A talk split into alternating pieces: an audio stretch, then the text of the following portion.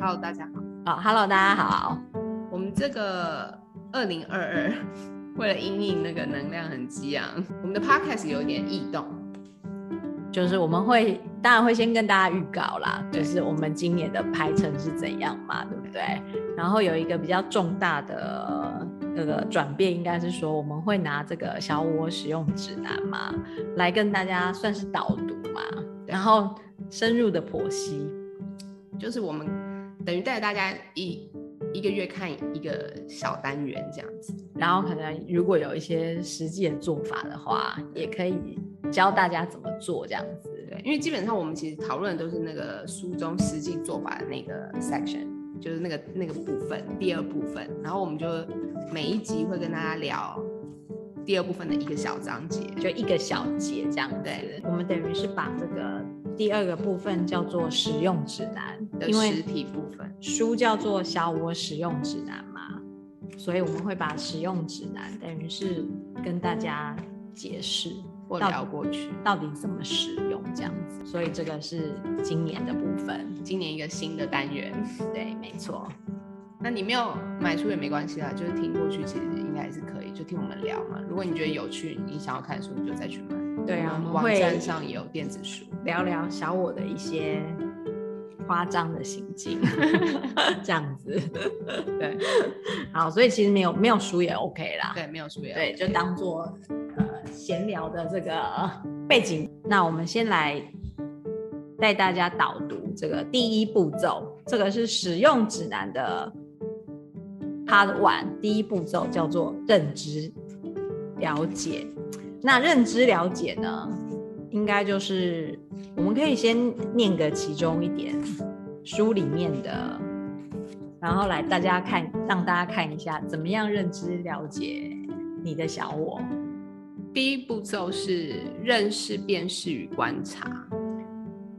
所以我觉得，其实这个使用指南，大家听，顾名思义，有没有？你就是要知道，你要先知道你要使用的是什么东西，你才知道你要怎么用它，对不对？那前提是说你有那个意愿想要认识你的小我啦没。错如果你没有意愿的话，这十二集你都可以不要听。对，你可以直接跳过，没有错。那你如果说啊，有一点好奇，说我想要知道我的小我是怎样，然后你有想要辨识跟观察它，然后你最后想要使用它的话，那你可以听一下这样子。对，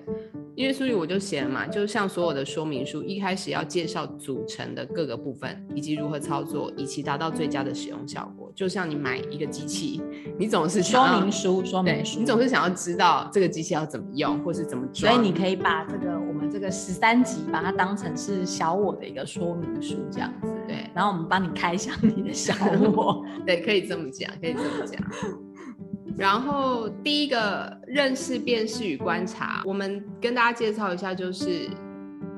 因为你是在地球，对不对？你在地球这个状态里，你就是有一个物质的身体嘛。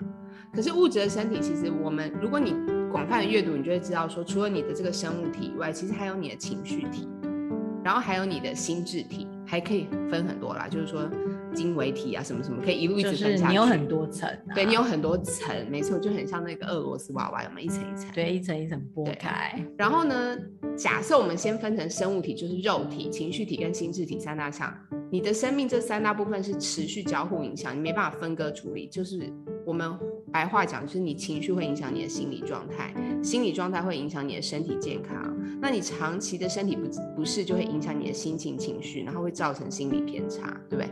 我觉得这个其实就是一个最基础的，你要有这个基础认知，概念。对你有这概念之后，你才有办法前进。对，就是你要至少知道这三个。认识小我是最重要的第一步啊。然后不知道大家有没有刚刚讲到那个，因为我们身体其实不是等于跟我们的那个我不是相等的嘛，我们是有很多部分嘛，对不对？。对，然后不晓得大家会不会常觉得说，哎，你的脑海里有一个人在对你讲话，然后那个讲话的人到底是谁？就是脑内的小声音，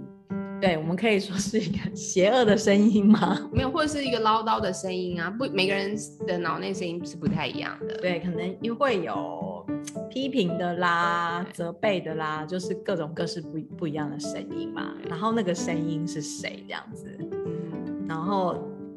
再来就是，呃，你知不知道？然后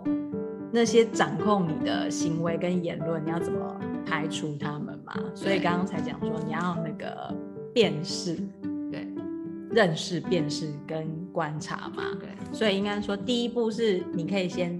从旁观察，对不对？第一步，你先认知到说，哦，原来那个声音不是我的声音，这样子，这是一个认识的，你要先把它第一步有有所分开，对，不容易做哦，不容易做，这一步就很困难了。对，因为常常你会觉得啊，在讲话那个人就是你，对啊因为你以为就是你啊，因为那是在你脑海中听到的啊、别人又听不到，对不对？所以你就觉得那是你的感觉、你的想法、你的情绪、你的意见，你觉得那是你哎、当然也有可能你会把它讲讲出来，也有可能。当然，当然，有的人比较不受控，就是说他他没办法自我自制的时候，他就会把那个泼洒出去嘛。当然，很多人是这样做的，所以他以为那个是自己嘛，对不对？对，我所以这个认识是第一步嘛。那辨识跟认识不一样，辨识是说啊，你认出他来了，对，这不是我，这是辨识，对不 对？这是不同步骤的，对，你要先知道说那不是你哦，你才可能有辨识那一步。所以其实这个市面上有很多所谓心灵成长书籍、对励志书籍，或者是说灵性书籍好了，其实他们都有在教这个部分，对不对？大家都在教啊，每一本书都在讲啊，就是连原子包括习惯，对原子习惯对啊，很有很多本啦，对啊觉醒的我，很多啦，每一本书都在讲这些事 啊。只是他们不会说，呃，那个是跟小我有关啦，没有，因为大家大家为了要把书卖出去，不会提到小我两个字， 好吧？大家有那个市场，那有行销的考量，就是会用一个比较好呃话术的语言来包装这样子。或者说让你的防卫心不要那么重，因为你听到小我，你很快防卫心就会起。就是说，如果原子习惯嗯方方面面讲的都是你的小我，你可能也不想要建立那个习惯了。对你可能就想要把书丢掉，是不是？所以那个是一个说法上的不同而已。但是就是说，我们现在只是这样讲，并不是说小我是一个你要丢弃的东西，也不是说小小我不是小我，就像一个小孩一样，你必须要照顾他。可是你要先认识他，你才有可能照顾他。所以不知道有没有很多人会怀疑说，小我是可以跟我我们分开的吗？我觉得古时候很多的做法是哦，尤其是宗教上很多，像他们会鞭笞自己不给自己吃饭啊、禁欲啊，那些其实都是在，他们其实都是在收缩跟限制他的小我，或者说那个欲望、那个我执有没有？就是说，如果佛教的观念就是那个贪嗔痴那个我执嘛，执念很深。那基督教的跟天主教那个就是有没有他们那个进化的概念？因为他们就会觉得小我很肮脏嘛，可是那其实都是不太健康，因为那就有点走向一个极端。可是你越是这样打压它，你越不会，你越无法控制它，因为它它点亮的是你你需要面对的事情。所以搞不好本来那些宗教他们的本意并不是这个意思嘛，是人类的小我把它变成是这个样子啊。对啊，因为这样它才变得很肥，又吃得很 饱。因为他本意可能是希望你，也许是觉醒，或者是放下，或者是超脱，我不知道，因为每个宗教教义不一样嘛。对。可是因为后代人就会诠释那个宗教的教义嘛，然后再去衍生出来，这样子就可能变成不是你想的那个样子啊。对啊，因为就是用人的角度去诠释神给你的东西嘛，我觉得都是这样的啊、所以你就会你就会用人一个很偏斜的角度去，对不对？去降低跟缩小跟磨灭那个本来神给你一个很好的东西，可是因为你不理解啊，对，所以就是是蛮遗憾的。所以重点并不是我们要对他怎么样，而是重点是我们要认识他，因为你要跟一个东西建立关系，你要从先从认识他开始嘛。那只是说建立关系一开始我们讲的是，好像你听起来好像是要跟他分切离割，可其实不是，而是你你要认知他以后，你辨识他，你才有可能。就像你不会让小孩子开你的汽车，对不对？因为他还不会开，是不是这么说？你必须要是呃自己开车。可是你知道吗？如果你不认识他，其实他一直都在开你的车。就很很多那个书籍里面会讲说，就是你是一个小孩在开着一台大车这样子，对，就是 monkey mind，你就是一直用一个猴子的心智去控制一个，比如说精密的仪器是不 OK 的。就是把把它比喻成为那个自动驾驶，对，没就错是你老是用小我在驾驶你这一台车子，没错，可是实际上你并没有拿回你的那个掌控权。对那啊你，有小孩开大车也好，或是猴猴子在很危险，跳上你的那个脑袋在主宰你也好，对不对？就很危险啊。所以你要你要认识它，然后观察它，然后进而跟它共处嘛，对不对对？进而让他坐到后座去安全儿童安全座椅啊，给它安全带。对啊，儿童安全座椅大家知道吧？这是很重要的，嗯这是道路安全的一部分哎、把它放回安全座椅上啊，而不是让他在那里开车啊。所以呢，怎么讲？就是这个是一个惊奇的旅程嘛。非常惊奇，你想要追恋你的小我，你的小我就会越惊慌失措。对啊，因为重点不是不是对不对，你重点不是要应该这么说啦。书里写的那个他，我们要先认识他，但我们并不需要追猎他，但你也需要抓住他。为什么？因为你要抓住他，你才看得清楚他长什么样子。就是好好跟他相处啦，嗯给他一个，就像你刚刚讲那个安全座椅，让他好好坐着就好了。没错，可是你从你抓你抓到他跟把他放到安全座椅，这是一个漫长的过程，没有那么快。就是需要一点方法啦。对，没错，因为他说，你书里面想嘛，抓住小我只是第一阶段，嗯抓住他是为了认识他，然后放手，没错啊，